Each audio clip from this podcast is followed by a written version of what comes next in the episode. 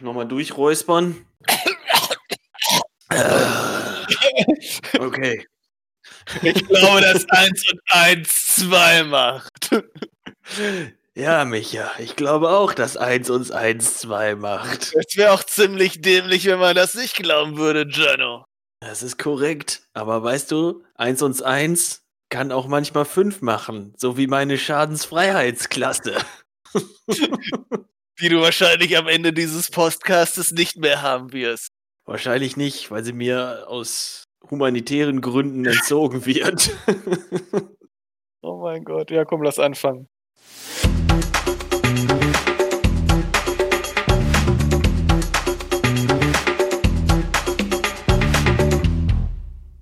Hallo und Katsching an die Empfangsgeräte da draußen. Herzlich willkommen zum Trommelwirbel Staffelfinale der Zimbelaffen Connection. Ich habe den Micha bei mir. Tachchen. Finale. Hallo Leute. Alle gegrüßt, ganz herzlich. Wir haben es tatsächlich geschafft.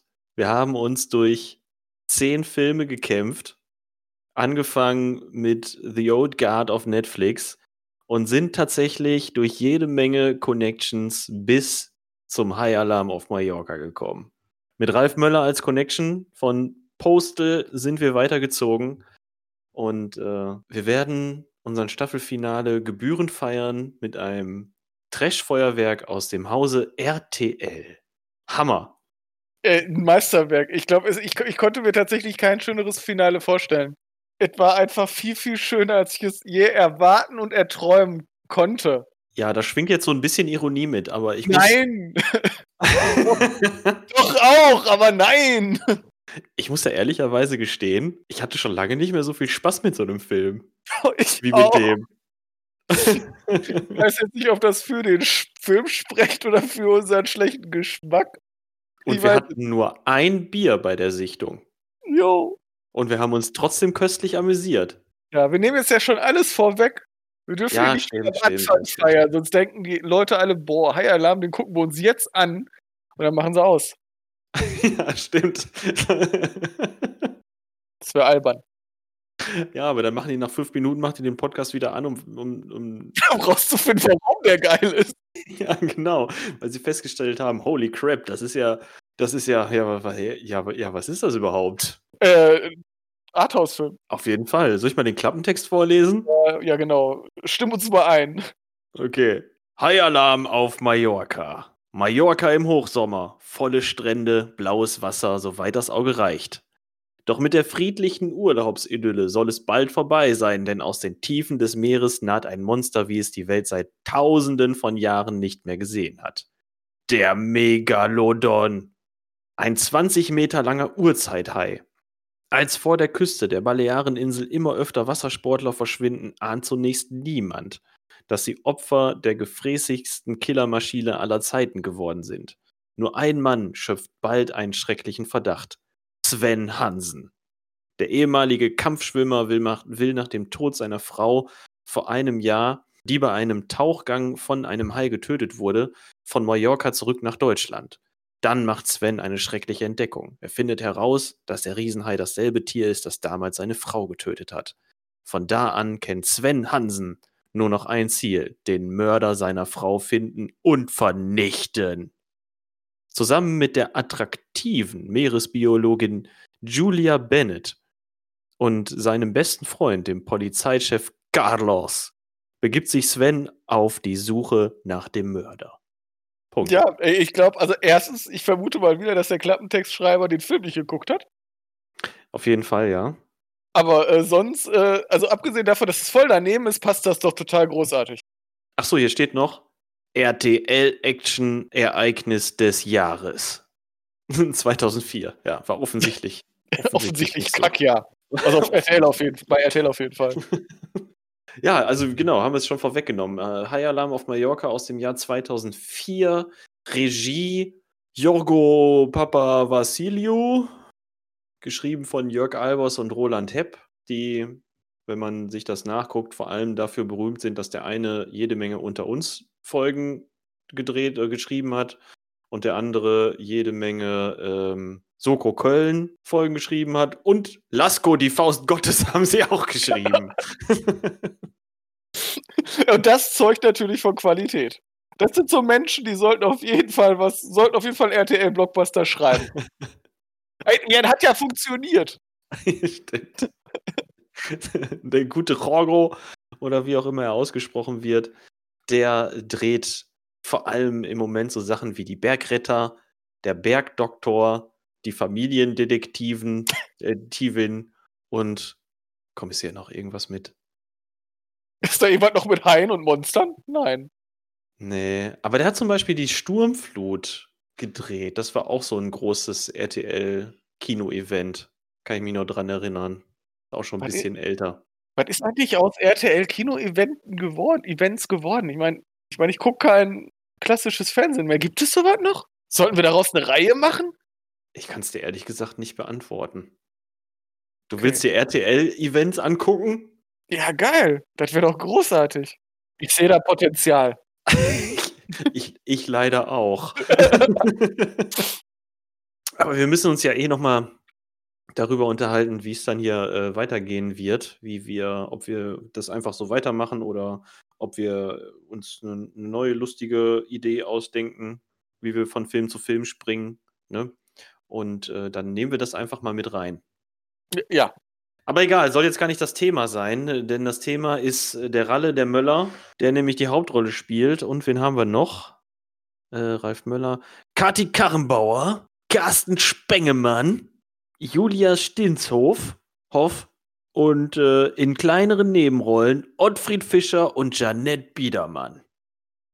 Und lustigerweise sind das die Leute, die am wenigsten Screentime in diesem Film haben. Also Carsten Spengemann, Janette Biedermann und Ottfried Fischer sind vernachlässigbar. Also wirklich, also die haben gar keine Bedeutung in diesem Film.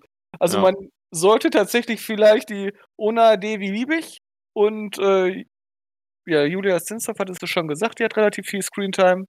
Äh, den Gregor, ich boah, Blöb, Blob, Blöb.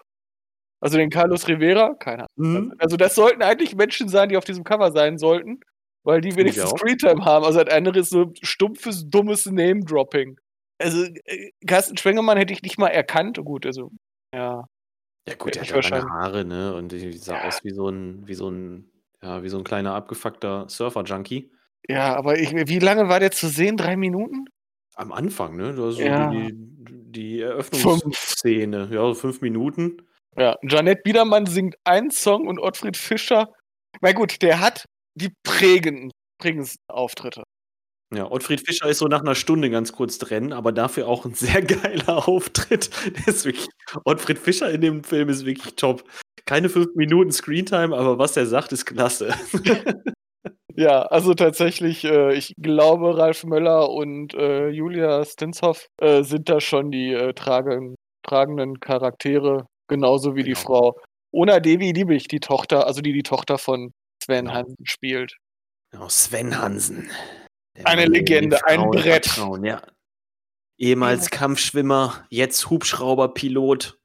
Eigentlich so eine Art ja, Charter-Hubschrauberpilot, weil so, einen richtigen, so richtige Jobbezeichnung hat er ja nicht, ne? Der nee, fliegt halt einfach nur Leute von A nach B und ist so dicke mit der Polizei, dass er auch einfach mal mit zu, zu irgendwelchen Meeresunglücken und also ist kein Problem, der kann da in die polizeilichen Arbeiten kann er so rein. Ja, der ist, ist einfach, ja gut, der ist einfach ein cooler Typ, ey. Das ist ein nicer Dude. Ja. Es war so eine gebrochene Seele, weil seine Frau ja gestorben ist. Genau. Weil die einen Job von ihm übernommen hat, wie man später im Film, Film erfährt. Eigentlich sollte er tot sein, beziehungsweise er glaubt, dass er eine bessere Chance gegen den Hai gehabt hätte. Ja, der hat den weggeboxt. Ja, also wirklich diepe Background-Story. Ja, und Töchterchen ist deswegen so ein bisschen selbstmordgefährdet und äh, die zieht es immer ins Wasser und die will immer mit den Haien schwimmen. Und deswegen kommt es ja auch direkt am Anfang zu einem richtig dummen Unglück, was zugegebenermaßen nicht die Tochter zu verantworten hatte. Aber da kann Ralle dann direkt schon zeigen, was er für ein krasser Pilot ist. Und äh, kommt ja auch dann das erste Mal mit seiner Hai-Biologin, ne? Wie ist sie hier? Ja, Julia Bennett, sein Love Interest. Ja, genau. Die Frau mit dem dezenten Silberblick.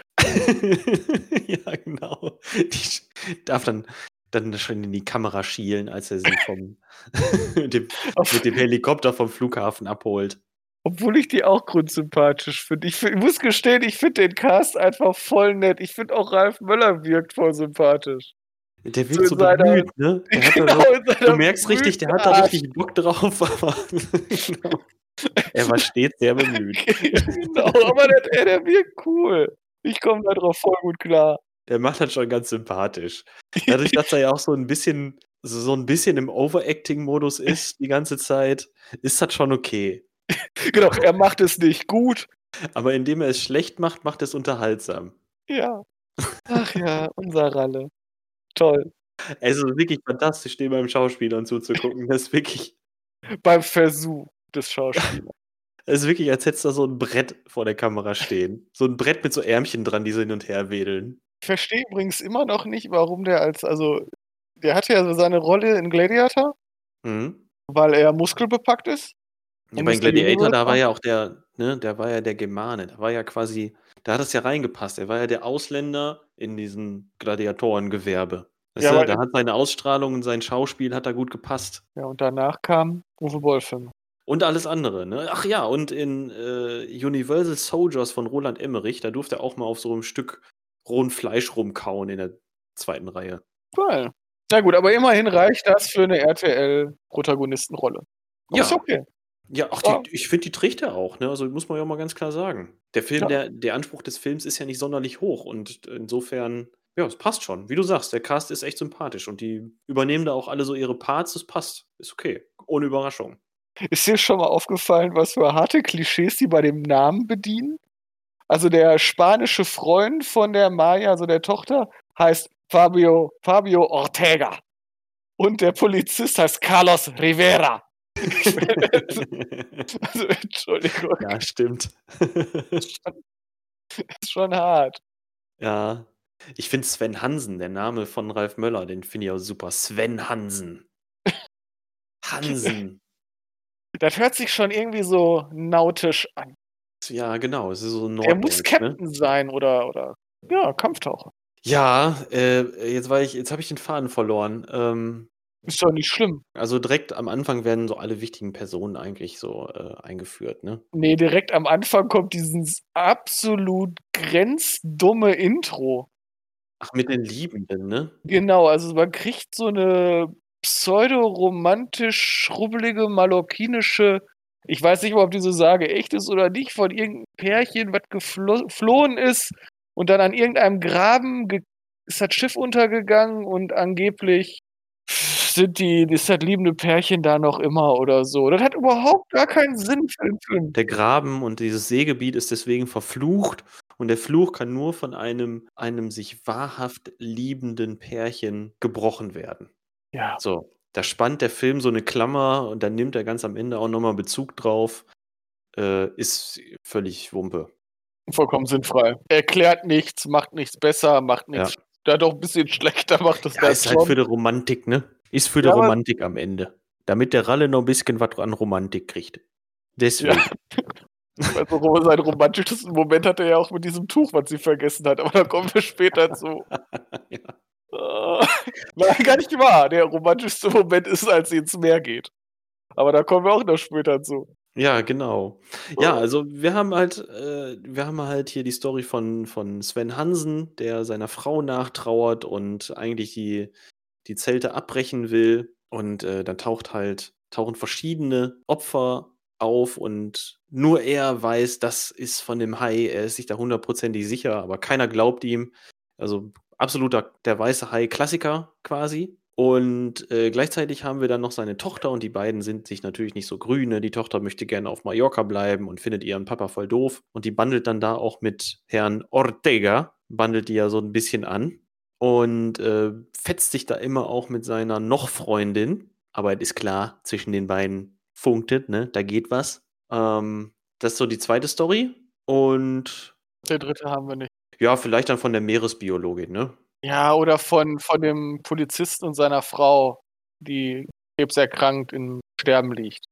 Genau, das, das sind ja dann so die Side-Stories. Ja, ja. Aber per se geht es darum, es werden Leute von Hai umgebracht und keiner glaubt Sven Hansen, dass das ein Hai ist. Und er sucht dann irgendwie nach Beweisen, kommt dann irgendwie zu, an dieses Forschungslabor, wo eben diese Forschungsbiologin, diese Julia Bennett, diese Meeresbiologin hinbeordert worden ist. Ja, und dann stellt sich heraus, dass es doch kein normaler Hai ist. Ja, kommt also so einer kleinen Verschwörung auf die Schliche, so wie sich das gehört, ne? Und äh, ich sag mal so, ich will ja jetzt nicht spoilern für alle, die sich dieses Meisterwerk noch reinziehen wollen, aber äh, Kati Garrenbauer ist nicht umsonst gerade erst aus dem Frauenknast gekommen und spielt damit, um den Gag hier auch nochmal unterzubringen. Obwohl, sagen wir mal so, sie wird nach diesem Film nicht mehr wieder in den Frauenknast kommen. Badum. Ja, Ja. Äh, wollen wir uns über unsere Sch wollen wir darüber reden, warum wir diesen Film so großartig finden? Ja, gerne. Womit willst du anfangen? Also, ich, ich muss ja gestehen, ich mag Fü Filme, die Gefühle in mir hervorrufen. Und da ich Mhm. Disney geschädigt, geschädigt bin, müß, mussten es großartige, epochale Gefühlswelten erzeugt werden. Und das schafft einfach dieser Film. Also erstens habe ich seit langem keinen Film mehr gesehen, der mir wirklich körperliches Un Unbehagen besorgt hat. Also ich habe wirklich gelitten bei einigen Szenen. Also es war so Vor Fremdscham, ne? so awkward, so seltsam, dass ich da saß und dachte so, boah, alles in mir zieht sich zusammen, aber es ist trotzdem lustig. Und das passiert relativ häufig. genau, dieser, dieser Moment, wo man sich, und das ist aber trotzdem, das ist so scheiße, aber das ist so trotzdem lustig. Das hat man einfach alle fünf Minuten und das ist einfach der Hammer. Da, Ja. da passt nichts, da, da, da ist alles dumm. Das ist so toll. Also mal davon abgesehen, dass die Handlung, so wie wir, wie wir sie gerade beschrieben haben, längst nicht so kohärent im Film auch tatsächlich erzählt wird. Und du halt so Szenen da drin hast, die, die gar nicht richtig aufeinander aufbauen. Ne? Wo äh, Sven Hansen plötzlich der Meinung ist, jetzt taucht der Hai an irgendeinem Strand auf und wie ein Berserker zu diesem Strand fährt. Und das macht alles gar keinen Sinn. Nein. Ne? Wo andere sich einfach mal kurz hingesetzt hätten, mit seinem, mit, ne, mit ihrem Kumpel gesprochen hätten und gesagt hätten, ey, immer, irgendwas ist hier komisch. Aber ne, Sven Hansen tickt voll aus und legt da irgendwie eine ganz, ganz krude Nummer hin. Aber da gibt es ja auch noch wirklich die Szenen ab von der Handlung, die so unangenehm gefilmt sind, so unangenehm gedreht sind. Also ich werde wahrscheinlich diese, diese Striptease-Szene ins Meer, glaube ich, werde ich nie, nie wieder vergessen. Ja, da war das erste Mal, wo sich mein Magen leicht verkrampft hat. Ja, also kurz zur Beschreibung. Also man sieht, äh, die noch Freundin von Fabio Ortega geht so schön mit Oberteil und Slip ins Meer. Ja, die geht schon zu der Musik. Und das ist so eine Barry White-Mucke. Aber Barry White in noch unangenehm. Ja. Pornos der 70er Jahre würden sich schämen, sowas zu spielen. Hammer! Und dabei, also das ihr so, sie geht, also das wirklich hübsch anzuschauen, zieht dann ihren Schlippanner unter Wasser aus und ihr Oberteil, ne? Also jetzt alles kindergerecht, aber okay. So dezent sexy und der Typ guckt allerdings dabei wirklich so unglaublich seltsam seine noch Freundin, Freundin da an und dabei diese Mucke und das ist so wirklich so unangenehm, so man fühlt sich dabei eklig. Aber es ist trotzdem unendlich lustig, weil man sich einfach nicht vorstellen kann, dass Menschen da saßen und gedacht haben, oh, das ist cool, ne, das können wir so veröffentlichen. Geile Idee. Ja. Genau. So, da- das hast du auf der einen Seite dann eben, ne? Und was ja, was die ja auch richtig oft haben, entweder die Inszenierung war so awkward oder auch das, was sie geredet haben, war awkward. Das eins. wirkte teilweise so, als hätten die gar kein Drehbuch gehabt. Eine Impro-Theater wahrscheinlich. da- Das ist es. Das ist Das war wirklich Impro-Theater, ohne Scheiß. Ich bin fest davon überzeugt, die haben manche One-Liner und manche Dialoge haben die einfach improvisiert. So, der, der Regisseur hat gesagt, haut euch mal ein paar lustige Sprüche um die Ohren. Dann haben die einen Take gemacht und der, der Typ hat einfach gesagt, jo, alles klar, nächste Szene. so, äh, ich muss nach Hause, Essen ist fertig. Äh, Und war das war cool, ciao. eigentlich nur so zum Warmmachen. Ja, so ungefähr. Ah. Ich meine, Welchen, mö- also möchtest du das mit der Schadensfreiheitsklasse noch erwähnen? ja, das wäre das, das wär tatsächlich das beste Beispiel dafür. Für, für dummes, stumpfsinniges Gelaber. Ich fand das mit dem 1 und 1 ist für mich 2. Das war dann für mich so der Punkt, wo ich gedacht habe, so, wow. Das ist deep. es ist so wunderschön, dass du es auch mal aussprichst, Ralf. Ja, von der Schadensfreiheitsklasse zieht sich ja durch den ganzen Film. Da versuchen die ja so einen Running Gag, draus zu etablieren, der überhaupt nicht funktioniert, weil man überhaupt nicht checkt, wieso Schadensfreiheitsklasse. Und zwar äh, geht der Film ja damit los, dass Ralf Möller direkt erstmal mit einem Helikopter einen Käfig aus dem Meer ziehen muss. Und äh, hier seine, seine Meeresbiologin steuert den Helikopter. Weil Vater hat zufällig eine Flugschule und äh, Ralle muss sich unter den Helikopter hängen und das gekappte Seil von dem Käfig irgendwie an die Kufe friemeln. Und er übergibt ihr so den Steuerknüppel und sie sagt so: Ja, ich kann fliegen, kein Problem. Ich habe Schadensfreiheitsklasse 5. Und Ralle: Ja, gut, okay. Ja. Und als Zuschauer denkt man sich: Okay, what the fuck? Wieso, wieso Schadens, Schadensfreiheitsklasse 5? Wir haben es gegoogelt, wir haben gedacht, das wäre vielleicht so ein, so ein Popkulturreferenz. ja, so, genau, so ein Gag aus der Werbung von damals, ne? Irgendwie, keine Ahnung, Arak oder, oder ADAC-Werbung oder irgendeine Autoversicherungswerbung halt, ne? Aber nee. Und Schadensklasse 5 ist ja noch nicht mal die beste. Das ist total, totally random. Einfach Quatsch. Obwohl, es ist schon lustig, dass wir uns darüber unterhalten, dass genau gerade das Quatsch ist in diesem Film. ja, also, weißt du, ich kann dem Film blöde Sprüche verzeihen, aber dann, die versteht man ja meistens. Ja, wir können dem Film sogar blöde Handlung und blödes Setting und alles blöde verzeihen. Ja, aber, Aber er funktioniert ja, irgendwie er funktioniert ja in sich geschlossen, funktioniert er ja in seinem kleinen eigenen Logikkosmos. Äh, das- war mir übrigens noch aufgefallen. Ähm, Oder möchtest du das weiterführen nochmal mit der Schadensfreiheitsklasse? Achso, ja, noch äh, zwei Sätze dazu. Das wird dann nochmal aufgegriffen, als er ähm, Ottfried Fischer dann irgendwann trifft, der in dem Film einen Millionär spielt. Sagen wir auch nochmal was zu. Und von dem leiht er sich ein Auto und Otti fragt nur, ey, ja, aber keinen Kratzer reinmachen. Und Ralle sagt dann so, ja, aber ich habe Schadensfreiheitsklasse 5.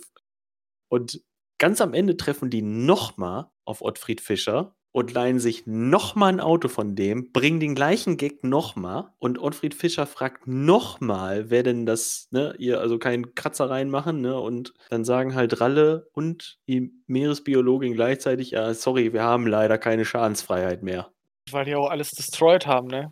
Ja, Schiff in ja der weil die Luft gerade irgendwie, weil die ein Schiff halb abgefackelt haben zu dem Zeitpunkt schon und ja, das war dann der Running Gag, also Hammer. Ähm, was ich kurz noch erwähnen wollte, also was, was mir tatsächlich jetzt vornehmlich auch im Zuge dieses Podcasts sehr, sehr wehtut, das zu sagen, Landschaft zu wenig. Also ich tatsächlich, ich, also wir haben ja schon öfters erwähnt, dass wir anscheinend echt große Landschaftsfans sind. Mhm. Wird jetzt bei der sonst doch sehr wunderschönen Insel Mallorca in diesem Fall nicht so dargespielt wird, weil man eigentlich, glaube ich, nur vier Strand, Finker, Straße, Polizeirevier, Forschungslabor, fünf. Fünf Orte hat, wo dieser Film spielt Mhm. und leider keine wunderschönen Landschaftsaufnahmen, die eigentlich, die diese Insel eigentlich verdient hätte. Ja, das stimmt. Da hätte man so panoramamäßig hätte man da ein bisschen mehr machen können, aber man beschränkt sich da echt auf eine Handvoll ähm, unterschiedliche Handlungsorte. Man merkt im Film auch an, dass der, dass die offensichtlich relativ schnell alles auf die Beine stellen mussten, ne? Da oder da, da, da jetzt nicht irgendwie groß Vorbereitungszeit hatten. Ne? Ich sag mal, außer am Ende bei dem großen Strand, bei der großen Strandparty und so, siehst du ja nie wahnsinnig viele Menschen in dem Film.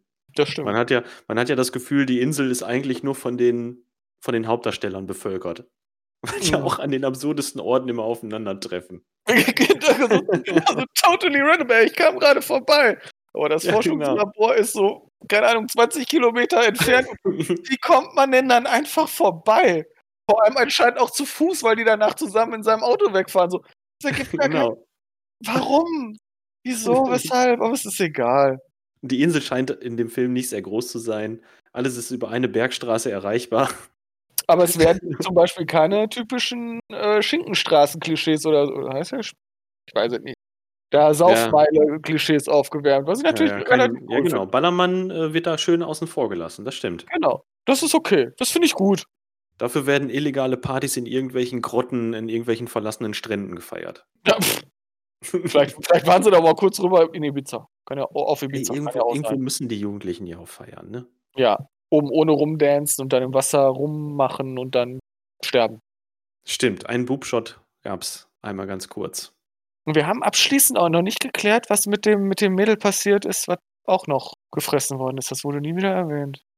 Nee, stimmt, ja. Schade eigentlich.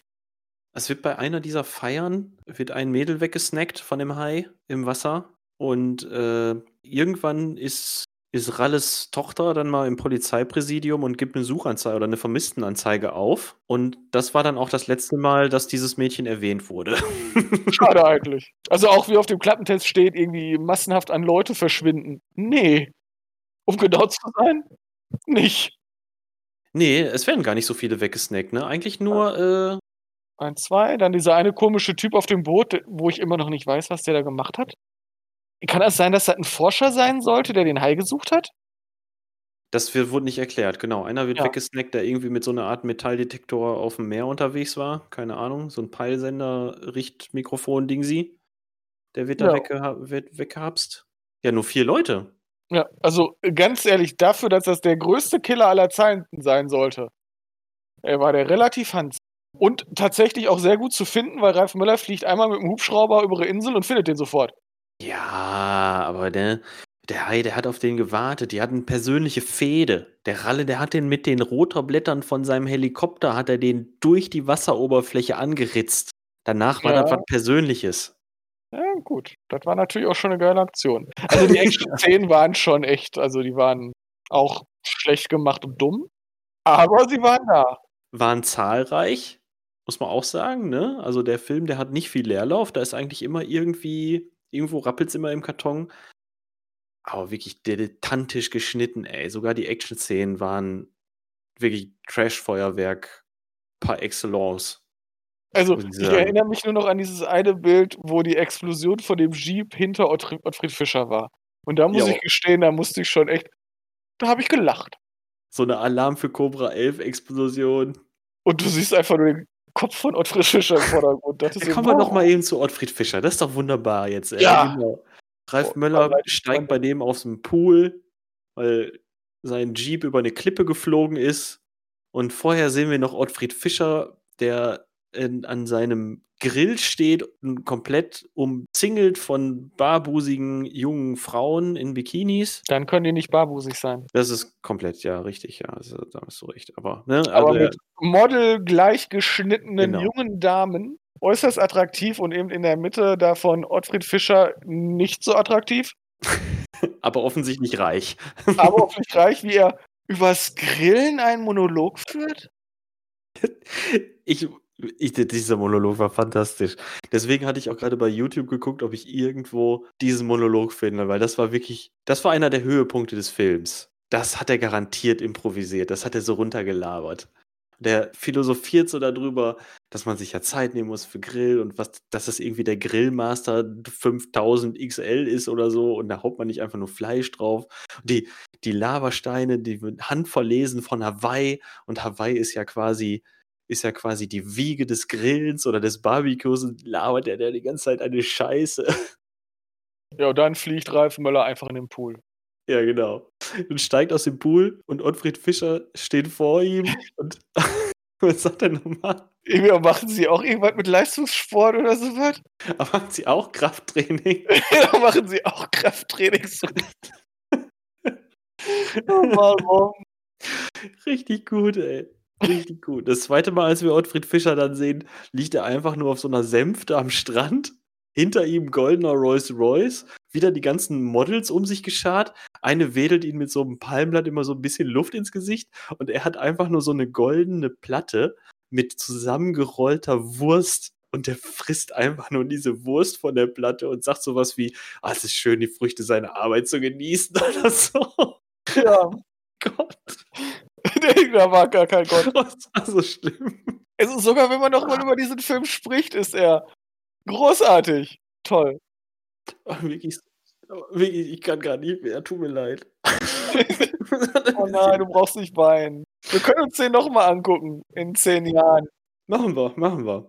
Jetzt haben wir ihn ja hier. Ah, es war wirklich ein Fest. Ich habe so lange keinen Trash-Film mehr gesehen, der mich gleichzeitig so schockiert und gleichzeitig so begeistert hat. Ja. Auf so, einem, auf so einem speziellen Niveau. Also klar, ich habe jetzt vor kurzem habe ich mir Robo Vampire 1 und 2 reingezogen.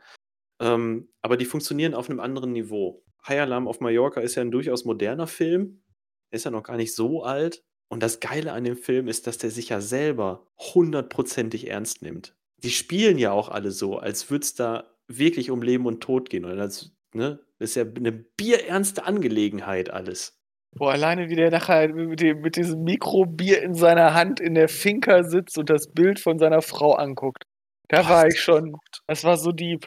Der emotionale Höhepunkt. Und das, das ist auch wieder so eine creepy Szene. Also er hatte vorher Besuch von der Meeresbiologin und war schon von Anfang an klar, okay, zwischen den beiden geht was. Und dann ist sie irgendwann weg und Ralf Möller sitzt dann, genau, mit dieser kleinen 0,2 Zentiliter Flasche da, diese kleinen äh, spanischen Biere. Was in Kombination mit Ralf Möller. Ralf Möller, der irgendwie Hände wie Radkappen hat, sitzt er da wie so ein Trauerkloß, sitzt er auf seiner Couch, süppelt sich da Bier und so ein bisschen Liesel Weapon-mäßig glotzt er halt die, das äh, Bild von seiner toten Frau an. Ne? Das steht so vor sich auf dem, auf dem Wohnzimmertisch und daneben liegt ein Schal. Und du weißt aber auch nicht, von wem ist der Schal. Das hat man jetzt so nicht realisiert. Und er nimmt diesen Schal und riecht da so dran, so ganz intensiv, so mit geschlossenen Augen, so. und ja, klar, man denkt natürlich, es ist von seiner Frau, irgendwie ein Überbleibsel oder so. Aber nein, war nicht von seiner Frau. Er war von der Meeresbiologin. Also Ralf, hier Sven Hansen dauert einfach anders. Er hätte so an dem Schal riechen müssen und dann siehst du so kurz vor dem Schnitt, so ganz, ganz kurz vor dem Schnitt, siehst du so, wie seine Hand so in die Hose okay, Jano. Dann so Cut. Oh, eklig. Ja, das ist. Ey, aber genauso war die Szene noch aufgebaut. Jetzt mal ohne Scheiß. Du kriegst nicht mit, dass der Schal von der, von der, von der Trulla ist.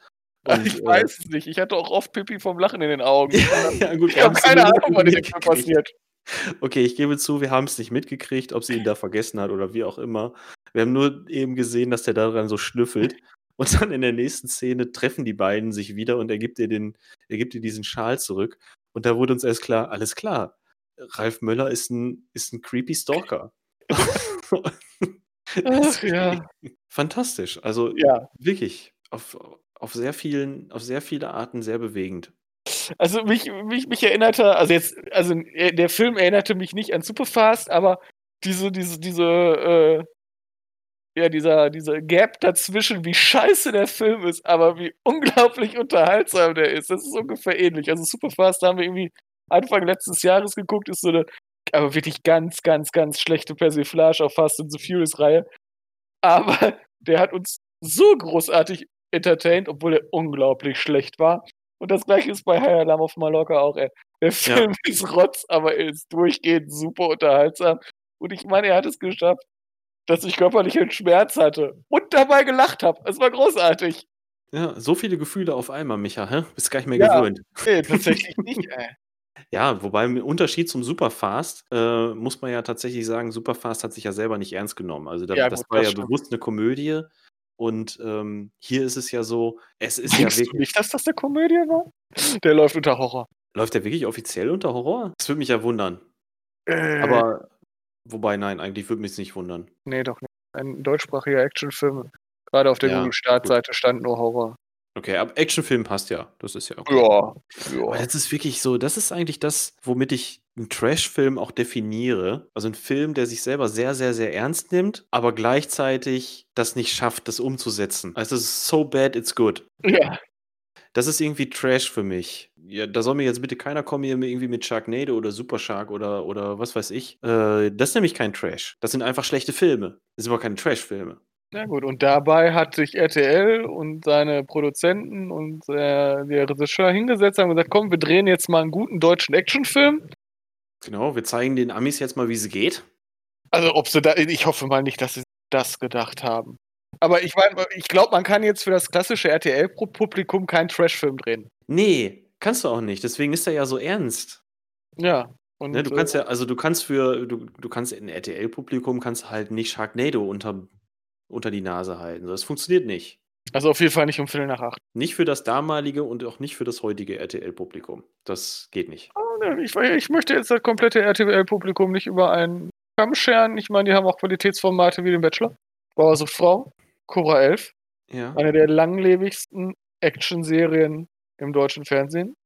Ja gut, aber genau das Publikum, was sich diese Serien anguckt, guckt sich doch auch High Alarm auf Mallorca an und Ja. grölt dabei bierselig auf der Couch. Ja, ich weiß nicht. Vielleicht geht es diesen Menschen auch einfach nur um richtige Emotionen. ja, die erzeugt der Film auf jeden Fall. Eine ganze Palette davon. Ja, wahrscheinlich nur andere als gewollt. Ich habe jetzt noch mal noch, auch noch mal eine andere Frage so zum Schluss. Mhm. Also Janette Biedermann hat, Biedermann hat ja keinen schauspielerischen Auftritt, sondern tritt einfach auf und performt einen Song von sich bei einem beim Rennen, beim Abschlussrennen, bei diesem Jetski-Rennen, bei dem die Genau. Tochter auch mitmacht, wo zum Schluss nochmal der Hai auftaucht. genau. ähm, oh Wunder, oh Wunder. Genau. Ähm, warum? Und warum performt ihr einen Song, der 69 heißt? Also ein Song, der über eine Sexstellung, Sexualstellung handelt. Bei High Alarm, warum? Ich meine, wir müssen uns jetzt mal den Liedtext äh, dazu durchlesen, ob er vielleicht auch indirekt darauf verweist. ob, wir, ob, ob wir vielleicht völlig falsch liegen. Also ich habe keine Ahnung. Äh, ich weiß weder, warum dieser Song performt wurde, noch weiß ich, was Janette Biedermann in diesem Film überhaupt zu suchen hat. Es hat wirklich gar keinen Sinn gemacht. Weiß ich nicht, da wird's, war die noch zu dem Zeitpunkt bei äh, GZSZ? Ich weiß es nicht. So, so, deep, so tief bin ich da jetzt nicht drin. Es muss ja wirklich nur den Grund gehabt haben, dass äh, RTL die richtig pushen wollte, ne? Ja, also ich bin tatsächlich gerade auch bei dem Songtext und er besteht hauptsächlich tatsächlich auf ABCU und O, O, Okay.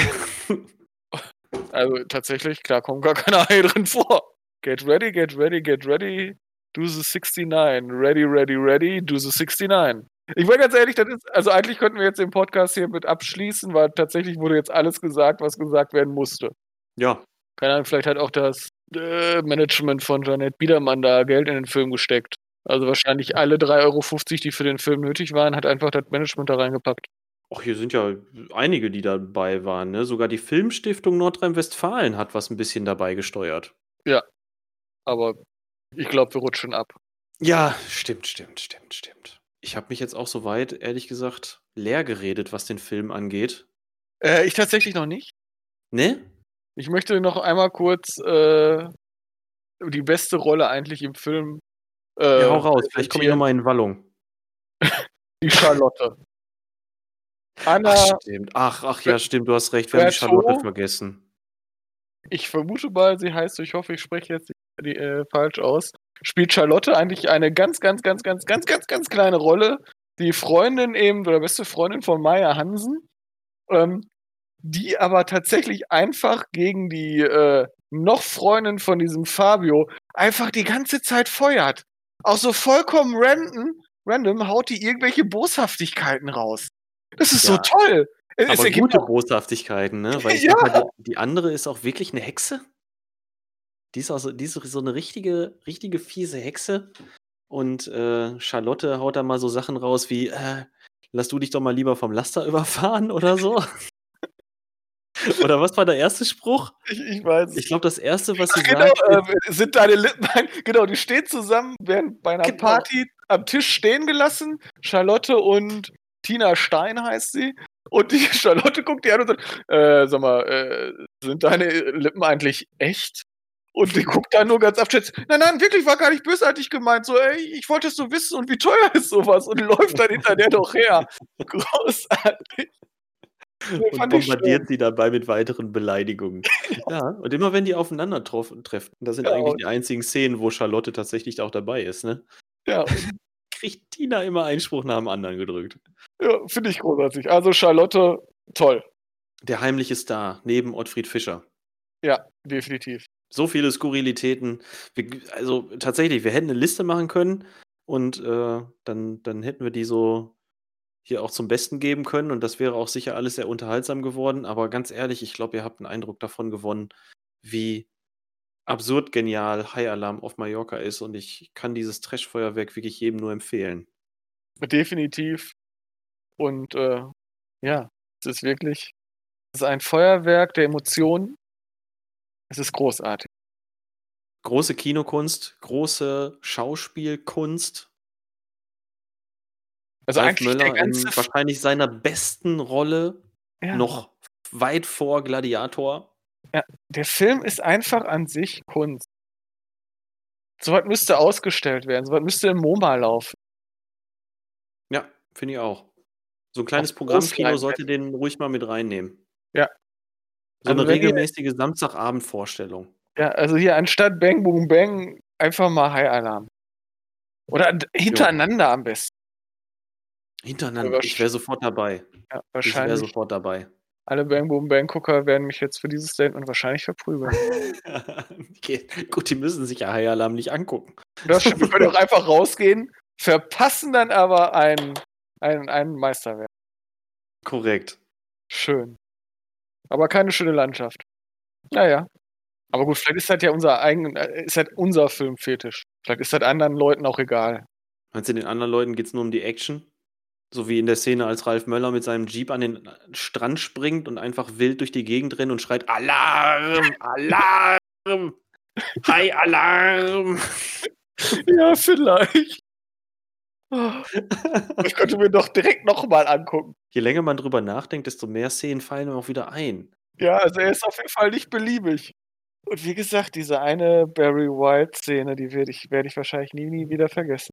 Ja, also für alle da draußen, die schon lange nichts mehr gefühlt haben. Hi, Alarm auf Mallorca, liebe Zuhörerinnen und Zuhörer. okay, ich glaube, wir haben unser Statement klar gemacht. Michael, ja, ich wirklich glaube, ab jetzt wird es dann auch unglaubwürdig. Aber ich muss auch wirklich sagen, ich bin froh, dass wir einerseits mit so einem Finale auch abgeschlossen haben jetzt, ne? Mit so einem furiosen Filmfinale. Stell dir Und- vor, unser letzter Film wäre Postal gewesen. Ey, Richtig, genau, das wollte ich nämlich jetzt als nächstes sagen, ne? Und überleg mal, unser letzter Film wäre Postal gewesen. Wie schlimm wäre dann einfach unser kleines Projekt hier zu Ende gegangen? Das wäre richtig bitter gewesen. Und da muss ich auch nochmal Danke sagen, weil auf High Alarm bist du ja gekommen, ne? Den hast du ja ins Rennen geworfen.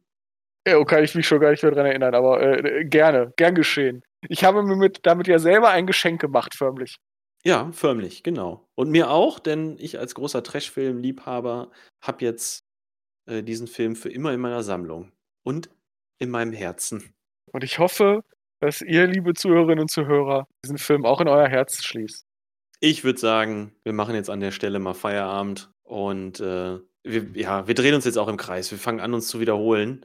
Ich, ich sag's noch ein einziges Mal: zieht euch den Scheiß rein. Es ist guter Stoff und bleibt mir nur zu sagen, ihr hört von uns. Wir werden uns in äh, geraumer Zukunft darüber unterhalten, wie wir hier die Connection weiterführen wollen. Auch das werdet ihr euch dann anhören können. Und ja, Micha, willst du noch irgendwas sagen? Nein, ich wünsche nur allen ein wunderschönes Restleben und habt Sonne im Herzen. Alles klar. Ich bin der Gianno, du bist der Micha, wir sind raus. Ciao for now. Ach toller Film.